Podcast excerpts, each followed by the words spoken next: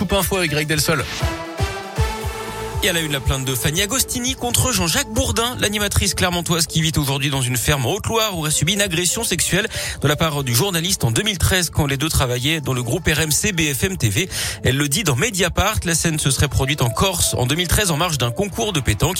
Il aurait essayé de l'embrasser à plusieurs reprises. Il lui aurait également envoyé de nombreux messages à connotation sexuelle. Jean-Jacques Bourdin qui avait été écarté un temps de l'antenne ni les faits. Une enquête de police a été ouverte. Une enquête interne a également été lancée par la maison mère de BFM TV et RMC. Dans l'actu local, le démantèlement d'un point de deal dans le secteur de Londaine, dans la Loire, c'était il y a huit jours.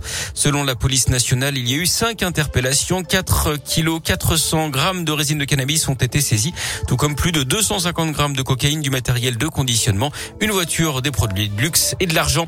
Trafic toujours mais en Auvergne avec un Polonais de 51 ans condamné à deux ans de prison ferme hier par le tribunal correctionnel de Clermont.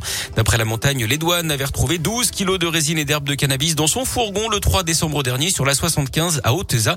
Le véhicule revenait d'Espagne. La drogue avait été retrouvée au milieu de meubles et d'appareils électroménagers.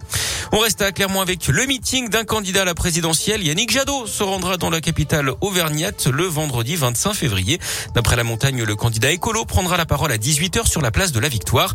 Il ne devrait pas effectuer de visite particulière avant ce rendez-vous politique.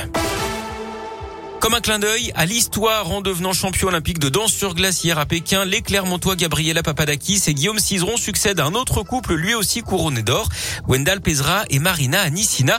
C'était il y a 20 ans exactement au jeu de Salt Lake City. À l'époque, les deux patineurs s'entraînaient à Lyon, une école qui a fabriqué plusieurs champions comme le souligne Gwendal Pezra que la rédaction a joint hier par téléphone.